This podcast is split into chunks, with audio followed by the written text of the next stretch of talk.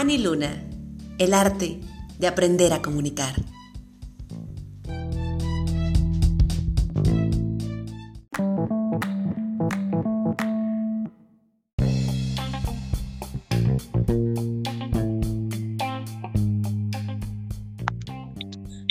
Hola, muy buenas tardes tengan todos. Como siempre es un gusto saludarlos.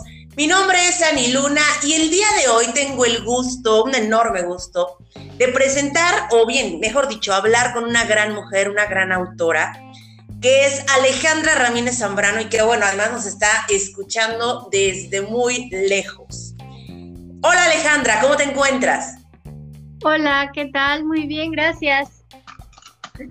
Oye, Ale, estoy sumamente intrigada, la verdad, y emocionada por un pues algo que tengo precisamente que he tenido la oportunidad de, medio leer, porque la verdad es que tampoco he, podido leerlo por completo, pero me gusta mucho esto que tú eh, plasmas precisamente en unas cuantas líneas llamado Las Delicias de la Esperanza. ¿Qué nos podrías platicar un poco acerca de ello? Bueno, pues mira, Las Delicias de la Esperanza es un recetario, un recetario de comida popular mexicana. Entre sus páginas puedes encontrar recetas de cómo hacer tamalitos de mole o gorditas o taquitos dorados, etc. Pero esta no es cualquier comida popular mexicana. Esta es comida que era preparada por mujeres, principalmente por mujeres en el municipio de Esperanza, Puebla, cuando eh, ellas vendían comida en la estación del tren, que estuvo activa durante más de 100 años. Entonces, eh, a partir de 1996, el tren dejó de pasar por Esperanza y pues evidentemente ellas se quedaron sin trabajo. Así que pues son eh, estas mujeres que participaron en el recetario, algunas de ellas pertenecen a la última generación de vendedoras de comida en el tren y pues creí que era interesante hacer un compendio con sus historias de vida y también con sus recetas eh, y sus consejos para, para cocinar. Eh, a todos nos gusta cocinar y pues a muchos nos gusta la historia, entonces creí que era una buena combinación. No, pero claro que es una buena combinación. A mí lo que me llama mucho la atención, Ale, es eh, el título. ¿Por qué las delicias de la esperanza? O sea, ¿en qué te va, o sea, ¿en qué pensaste cuando hablabas de las delicias de la esperanza? Pues eh, lo hice como manera de eufemismo. Eh, obviamente intenté incluir el nombre de la comunidad, del, municipio, pues que se llama Esperanza. Claro. Pero, y, también hablar o tratar de, de inducir un poco al lector hacia lo deliciosa que es la comida que preparaban estas mujeres, ¿no? Pero también creo yo que muchas veces la esperanza puede ser una virtud que podría tornarse bella y deliciosa si sabemos si sabemos cómo, cómo tener esperanza o si sabemos eh, a, qué, a qué es a lo que hay que tenerle esperanza. Entonces intenté jugar un poco con las palabras y también con el contenido, ¿no? Intenté hablar de esta comida tan deliciosa que no se prepara de la misma forma en ningún otro lugar, a pesar de que había otras estaciones cercanas en donde se vendía comida, mucha gente que no es de Esperanza, pero que alguna vez pasó por Esperanza, me ha hablado de lo rica que era la comida que vendían estas mujeres. Entonces, pues es un tipo de eufemismo y un tipo de juego de palabras. Eh, me gusta mucho lo que dices, este, Ale, especialmente porque es un libro que se basa precisamente en mujeres, en la historia de las mujeres y obviamente la comida popular mexicana. Pero, ¿cuál piensas tú que es la relevancia, en este caso, o bien la importancia de la comida en la vida de una mujer? Que creo que aquí resaltas mucho. Pues creo que la, relevancia en la comida, o más bien la relevancia de la comida, eh, podría decirse que es en cualquier persona, ¿no? Todos necesitamos alimentarnos, pero creo yo que hablando específicamente de este grupo de mujeres de forma colectiva y también de manera individual, era una manera de decidir. Cocinar para ellas era una manera de decidir trabajar y, poder tener ingresos económicos a partir o a través de la comida también era una forma de decidir y de resistir.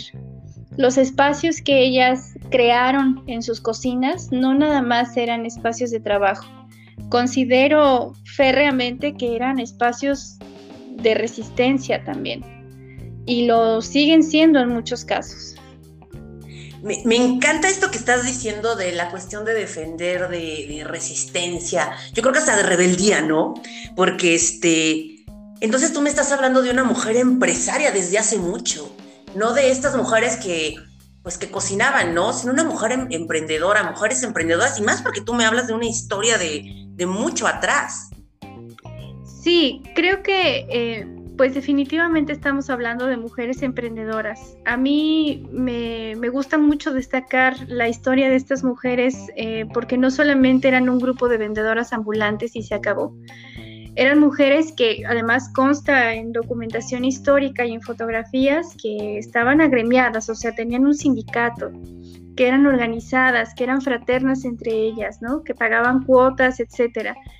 Pero creo que es muy importante también eh, no, no pasarnos de este discurso de empoderamiento y creer que eso era lo único que las impulsaba, ¿no?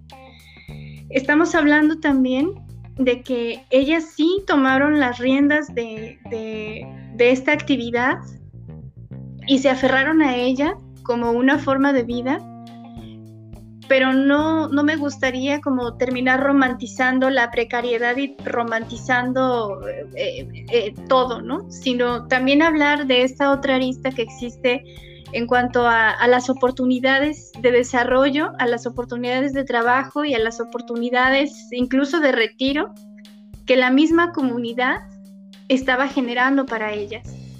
Tenemos que entender que si ellas se dedicaron a esto, durante muchas generaciones, no fue porque era, sí en parte porque era una tradición tal vez, si lo vemos desde una perspectiva, pero también porque no había otros trabajos, ¿no? Ni otras oportunidades de desarrollo. Entonces creo que eh, es importante que, que, veamos como todas las perspectivas, que veamos que sí eran unas mujeres empoderadas y que eran mujeres que decidieron y eran mujeres empresarias y eran mujeres con mucho peso social y político en la comunidad pero también es cierto que esta, podríamos llamarlo hasta rudeza de su carácter, estaba impulsada también por la necesidad de, resolver, o, más bien por, por el impulso de resolver sus, sus necesidades económicas, ¿no? Ale, esta es una pregunta personal, o sea, muy, muy hacia ti, y me viene un poco en duda precisamente por lo que estamos platicando. ¿Qué sientes cuando ¿Alguna vez lo has escuchado? A la mujer, tú solo sirves para cocinar. Y entonces, con todo lo que tú logro escuchar, logro entender, logro leer y logras plasmar, pues es que la comida, a final de cuentas, ha sido una relevancia en torno a todo esto. Y entonces, ¿qué te viene a la mente cuando te dicen o, o escuchas, no? Es que tú solamente sirves para cocinar. cuando escucho tú solamente sirves para cocinar, bueno, no, lo, lo he escuchado, pero sí he escuchado una vez a alguien que dijo las mujeres a la cocina, ¿no? O sea, que las mujeres nomás servían para estar en la cocina. Entonces, pues creo que este tipo de posturas deberían ser totalmente replanteadas para no ser expulsadas de esta forma tan ruin y, vilipendiosa, ¿no? Sino más bien tendrían que ser repensadas porque, pues sí, si yo sirvo para cocinar nada más, pero si yo no cocino, tú no comes, ¿no? Entonces, creo que, creo que es, es eh, este, este asunto de, de que las mujeres tienen que estar en la cocina o deberían estar en la cocina, o por ejemplo estos, eh, estas, estas frases que les dicen luego a las feministas cuando están en manifestaciones, ¿no? que ahora vayan a hacerme la cena. sí, sí, porque, porque ha pasado, ¿no? Entonces yo creo que, que, denota sobre todo una pequeñez extrema de pensamiento, claro. pero además denota la falta de conocimiento de lo que implica servir en la cocina, porque aparte no todo el mundo tiene eh, ni la paciencia, ni el talento, ni el gusto por cocinar. Y cocinar es uno de los actos más importantes, creo yo, del ciclo de un día de una persona. Cocinar y, posteriormente alimentarse y hacerlo bien tiene su chiste. Entonces, si te dicen que solo sirves para la cocina, pues probablemente debería tomarse como un halago.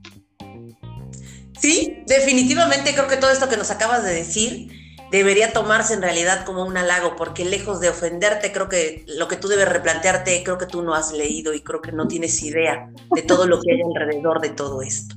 Ale, ha sido un gusto enorme poder medio platicar contigo, pero la verdad es que tampoco quiero tocar tanto, tanto lo que es la parte del tema, porque obviamente vamos a tener la oportunidad de poderte escuchar el día viernes 11 de junio, en punto de las 5 de la tarde, respecto a tu libro Las Delicias de la Esperanza.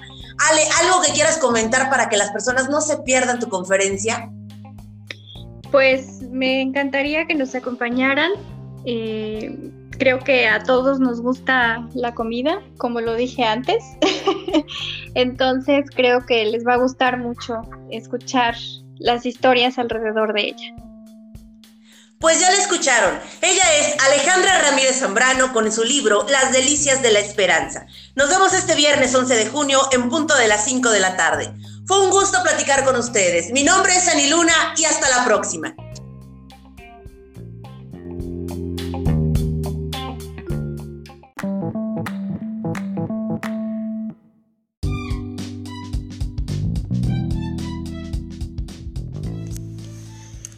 Luna, el arte de aprender a comunicar.